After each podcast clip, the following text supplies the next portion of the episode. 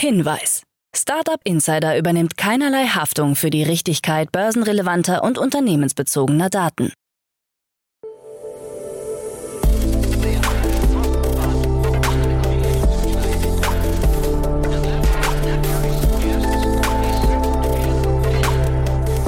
Startup Insider Daily. Morgen Update. Einen wunderschönen guten Morgen und herzlich willkommen zu Startup Insider Daily in der Morgenausgabe. Wir haben Montag, den 23. Januar 2023. Mein Name ist Kira Burs und wir starten jetzt zusammen in die Woche mit folgenden Themen. Neue Fördermittel für Sono Motors.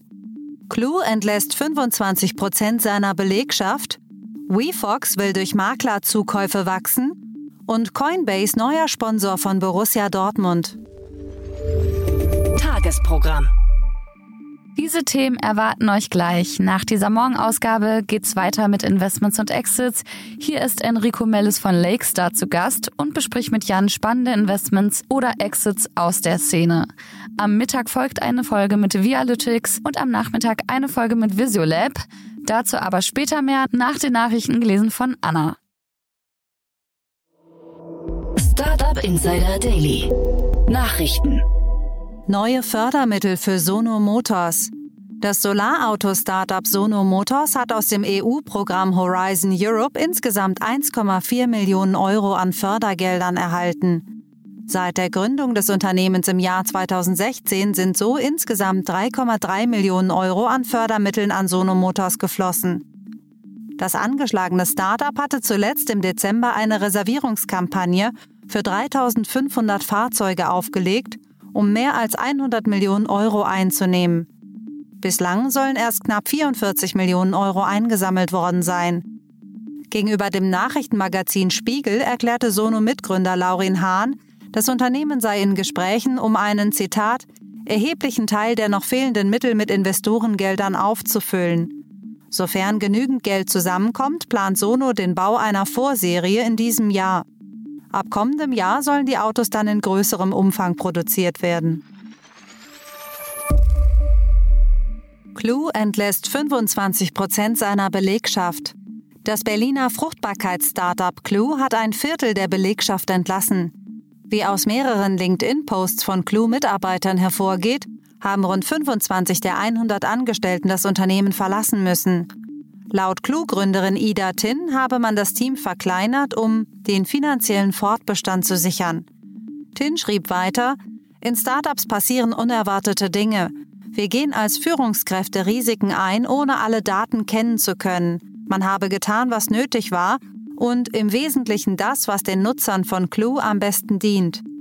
Seit der Gründung des Startups im Jahr 2012 sind mehr als 30 Millionen Euro in das Startup geflossen unter anderem von Balderton, Future Positive Capital und Union Square Ventures.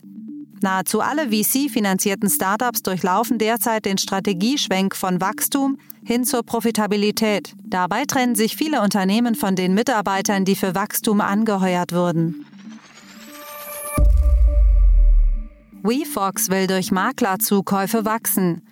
Das größte deutsche Versicherungsstartup WeFox kam im vergangenen Jahr auf einen Umsatz von 600 Millionen Dollar. Ein neuer Bericht legt nahe, dass die Übernahme von insgesamt sieben Maklerfirmen als vorrangiger Wachstumstreiber beim Startup zu sehen ist. Die Bewertung von WeFox liegt derzeit bei 4,5 Milliarden Dollar. Im Laufe der Zeit konnten 1,3 Milliarden Dollar von Wagniskapitalgebern eingeworben werden. Der Umsatz soll in diesem Jahr auf 900 Millionen Dollar anwachsen weshalb weitere Zukäufe geplant sein sollen. Zu den bereits getätigten Übernahmen gehören Mansutti, ein großer Anbieter für Autoversicherungen aus Italien. Der Kaufpreis soll bei rund 350 Millionen Euro gelegen haben, was WeFox aber nicht kommentieren will. In Deutschland kaufte WeFox die Berliner Firma Assona sowie 123versichert.de, aus der Schweiz kam der Broker Sam hinzu.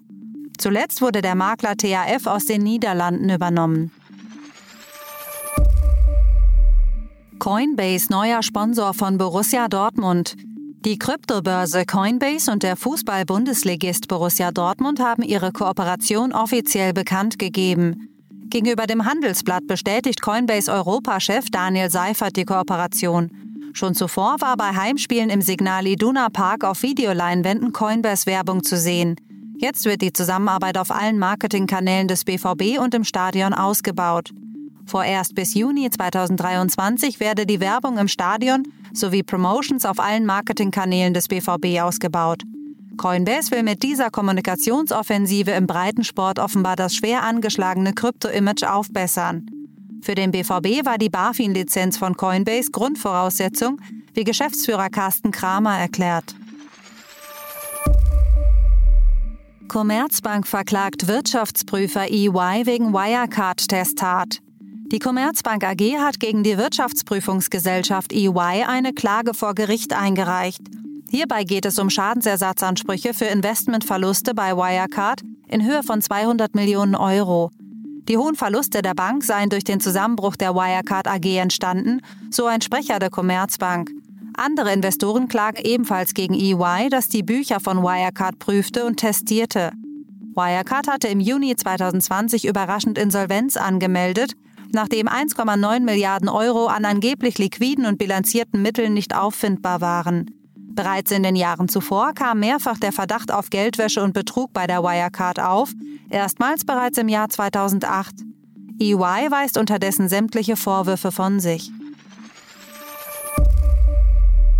Google entlässt 12.000 Mitarbeiter. Nach Amazon, Meta und Microsoft will nun auch der Google-Mutterkonzern Alphabet tausende Arbeitsplätze weltweit streichen. Dies berichten der Finanzdienst Bloomberg und das Wall Street Journal am Freitag unter Berufung auf eine E-Mail von Firmenchef Sundar Pichai an dessen Mitarbeiterinnen und Mitarbeiter. Man werde sich von 12.000 Angestellten trennen, was rund 6 Prozent der Belegschaft entspricht. Die Kürzungen sollen Arbeitsplätze im gesamten Unternehmen betreffen. Betroffene Mitarbeiter in den USA sollen mindestens 16 Wochen Abfindungszahlungen und sechs Monate Gesundheitsleistungen erhalten. Nach enttäuschenden Quartalszahlen hatte unter anderem der Großaktionär TCI Fund Management Entlassungen gefordert. Laut der Nachrichtenagentur Reuters sind betroffene Mitarbeiter aus den USA bereits per E-Mail benachrichtigt worden. In anderen Ländern kann dieser Prozess aufgrund der lokalen Arbeitsgesetze und Praktiken dort länger dauern. Google-Gründer zurück im Unternehmen. Google nimmt die Bedrohung durch ChatGPT offenbar ernster als zunächst angenommen. Bereits im Dezember hatte das Unternehmen einen sogenannten Code Red ausgerufen, da ChatGPT als ernsthafte Bedrohung für das eigene Geschäftsmodell angesehen wird. Nun hat Alphabet-CEO Sundar Pichai die Gründer Larry Page und Sergey Brin reaktiviert, um die KI-Strategie des Unternehmens zu überarbeiten. Das berichtet die New York Times unter Berufung auf Insider. Es wird befürchtet, dass ChatGPT eine Bedrohung für Googles 149 Milliarden Dollar schweres Suchgeschäft darstellen könnte. Microsoft verhandelt derzeit über eine Investition von 10 Milliarden US-Dollar in OpenAI, um diese unter anderem in seine Produktwelt, einschließlich der Suchmaschine Bing, zu integrieren. Dem Bericht zufolge arbeitet Google derzeit an mindestens 20 neuen KI-Projekten, darunter der KI-Chatbot Sparrow. EU droht TikTok mit Sanktionen. EU-Kommissar Thierry Breton hat in einem Gespräch mit TikTok-Chef Shou Si-chu mit weitreichenden Sanktionen gedroht. Die EU-Kommission könnte die Video-App in einem letzten Schritt sogar verbieten, wenn europäische Regeln nicht eingehalten werden. Ich habe TikTok-CEO Shou Si-chu sehr deutlich signalisiert, dass es notwendig ist, sich verstärkt um die Einhaltung der EU-Rechtsvorschriften zu Datenschutz, Urheberrechten und Online-Plattformen zu kümmern, so Breton. Dies gelte insbesondere für das neue EU-Gesetz über digitale Dienste, das für große Plattformen ab dem 1. September dieses Jahres anwendbar ist. TikTok wird unter anderem vorgeworfen, zu wenig für den Jugendschutz zu tun. Mit dem Digital Services Act der EU sieht Breton neue Handlungsmöglichkeiten. Man werde dabei nicht zögern, alle möglichen Sanktionen zu beschließen. Wasserstoffflugzeug besteht ersten Testflug. Das britische Unternehmen Zero Avia hat einen ersten erfolgreich absolvierten Testflug seines Wasserstoffflugzeugs bekannt gegeben. Ausgestattet ist das Flugzeug mit dem selbstentwickelten Prototyp eines wasserstoffelektrischen Antriebs. Für die Testkonfiguration waren zwei Brennstoffzellenstapel und Lithium-Ionen-Akkupacks in der Kabine untergebracht. Für die kommerzielle Nutzung würden sie in den externen Speicher verlagert, um Platz für Sitzgelegenheiten zu schaffen. Mit dem Testflug zeigt sich das Unternehmen mehr als zufrieden. Es sei auf dem besten Weg, das Ziel zu erreichen, bis 2025 kommerzielle Flüge ausschließlich mit Wasserstoff-Brennstoffzellenantrieb durchzuführen. Zu den Investoren von Zero Avia zählen unter anderem Amazon, Alaska Airlines, British Airways und Shell. Netflix nennt Frist für Kontosharing.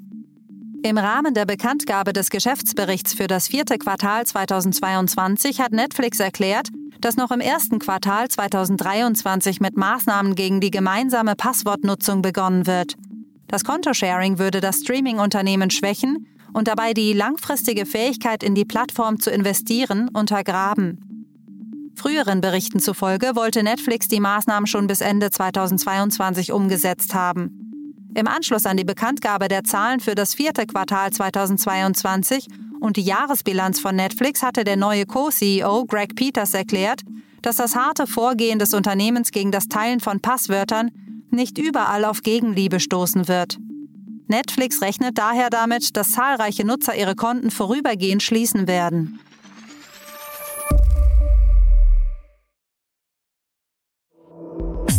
Insider Daily. Kurznachrichten. Die beiden Elektronikfachmärkte Mediamarkt und Saturn legen ihre Vertriebskanäle und ihren Außenauftritt ab sofort zusammen. Mit neuem Logo und dem Slogan Let's Go werden sie zukünftig gemeinsam auftreten. Der Name der einzelnen Filialen soll jedoch zunächst erhalten bleiben. Preiswettbewerbe zwischen den Schwestermarken sollen nicht mehr stattfinden. Die beiden Online-Shops sollen separat weitergeführt werden, jedoch weitestgehend das gleiche Sortiment bieten. Die Bundesregierung hat einen neuen Instagram-Kanal eröffnet. In einer Pressemeldung kündigt man an, dass das neue Informationsangebot den direkten Dialog mit den Bürgerinnen und Bürgern auf einer weiteren Social-Media-Plattform etablieren soll. Das Angebot richte sich insbesondere auch an jüngere Nutzerinnen und Nutzer. Wie bereits berichtet, hat Twitter damit begonnen, im Zuge einer groß angelegten Auktion Büromöbel, Kaffeemaschinen, Computer und andere Utensilien aus dem Twitter-Hauptquartier in San Francisco zu versteigern. Einer der wertvollsten Auktionsgegenstände war die etwa ein Meter große Statue eines Twitter-Logos, die Ende letzter Woche für 100.000 Dollar verkauft wurde. Der Verkauf der Möbel dient mutmaßlich dazu, Geld zu generieren, da sich Twitter in einer angespannten finanziellen Situation befindet. Seit der Übernahme durch Elon Musk wurden fast zwei Drittel der Angestellten entlassen. Amazon hat kürzlich den größten Stellenabbau seiner Unternehmensgeschichte angekündigt. Nun wurde bekannt, dass die betroffenen Mitarbeiter lediglich per E-Mail informiert wurden. Persönliche Gespräche haben nicht stattgefunden. In der E-Mail wurden die Mitarbeiter darüber informiert, dass sie umgehend freigestellt werden und je nach Bundesstaat ihr volles Gehalt und ihre Sozialleistungen für die nächsten 60 bis 90 Tage erhalten. Mit Twitterific hat einer der bekanntesten Twitter-Clients bekannt gegeben, dass er die iOS- und Mac-Apps aus dem App Store entfernt hat. Unter der Leitung von Elon Musk sei das soziale Netzwerk zu einem Twitter geworden, mit dem wir nicht mehr zusammenarbeiten wollen. Vor wenigen Tagen hatte Twitter damit begonnen, Clients von Drittanbietern ohne jegliche Erklärung zu blockieren. Erst später wurde ein angeblicher langjähriger Verstoß gegen die API-Regeln als Begründung nachgeschoben. Das waren die Startup Insider Daily Nachrichten von Montag, dem 23. Januar 2023. Startup Insider Daily Nachrichten. Die tägliche Auswahl an Neuigkeiten aus der Technologie- und Startup-Szene. Das waren die Nachrichten des Tages, moderiert von Anna. Vielen Dank dafür. Und jetzt zu unserem Tagesprogramm für heute. In der nächsten Folge kommt wie immer die Rubrik Investments und Exits. Dort begrüßen wir heute Enrico Mellis, der ist Principal bei Lakestar. Lakestar ist eine Risikokapitalgesellschaft, die in Technologieunternehmen investiert. Seit der Auflegung des ersten Fonds im Jahr 2013 verwaltet Lakestar ein Gesamtvolumen von über eine Milliarde Euro in drei Frühphasenfonds und seit kurzem auch in einem Wachstumfonds. Mit Enrico als Experten gibt es gleich spannende Analysen zu Investments oder Exits aus der Startup-Landschaft, also hört gleich in die nächste Folge rein. In der Mittagsfolge sprechen wir mit Danilo Jovicic Albrecht, Co-Founder von Vialytics, über die erfolgreich abgeschlossene Series A Finanzierungsrunde in Höhe von 10 Millionen US-Dollar. Vialytics hat ein KI-basiertes Straßenmanagementsystem für Kommunen entwickelt, um Sanierungsmaßnahmen zu planen und die Verkehrssicherheit zu erhöhen. Super innovativ. Mehr dazu um 13 Uhr. Und in unserer Nachmittagsfolge geht's weiter mit Tim Niekamp, Co-Founder und CEO von Visiolab. Wir sprechen mit ihm aufgrund der Erweiterung der Seed-Finanzierungsrunde auf 3,1 Millionen Euro. Und Visiolab bietet ein KI-basiertes Lebensmittelerkennungssystem für die Gastronomie an, das darauf ausgelegt ist, den Kassiervorgang zu vereinfachen und das Kundenerlebnis zu verbessern. Angeführt wird die Runde vom Hightech Gründerfonds mit Unterstützung unter anderem vom Axel Springer und dem Porsche Accelerator. Heute Nachmittag um 16 Uhr dann das Interview dazu. Das war's jetzt schon von mir, Kira Burs. Ich wünsche euch einen tollen Wochenstart. Wir hören uns bald wieder. Macht's gut.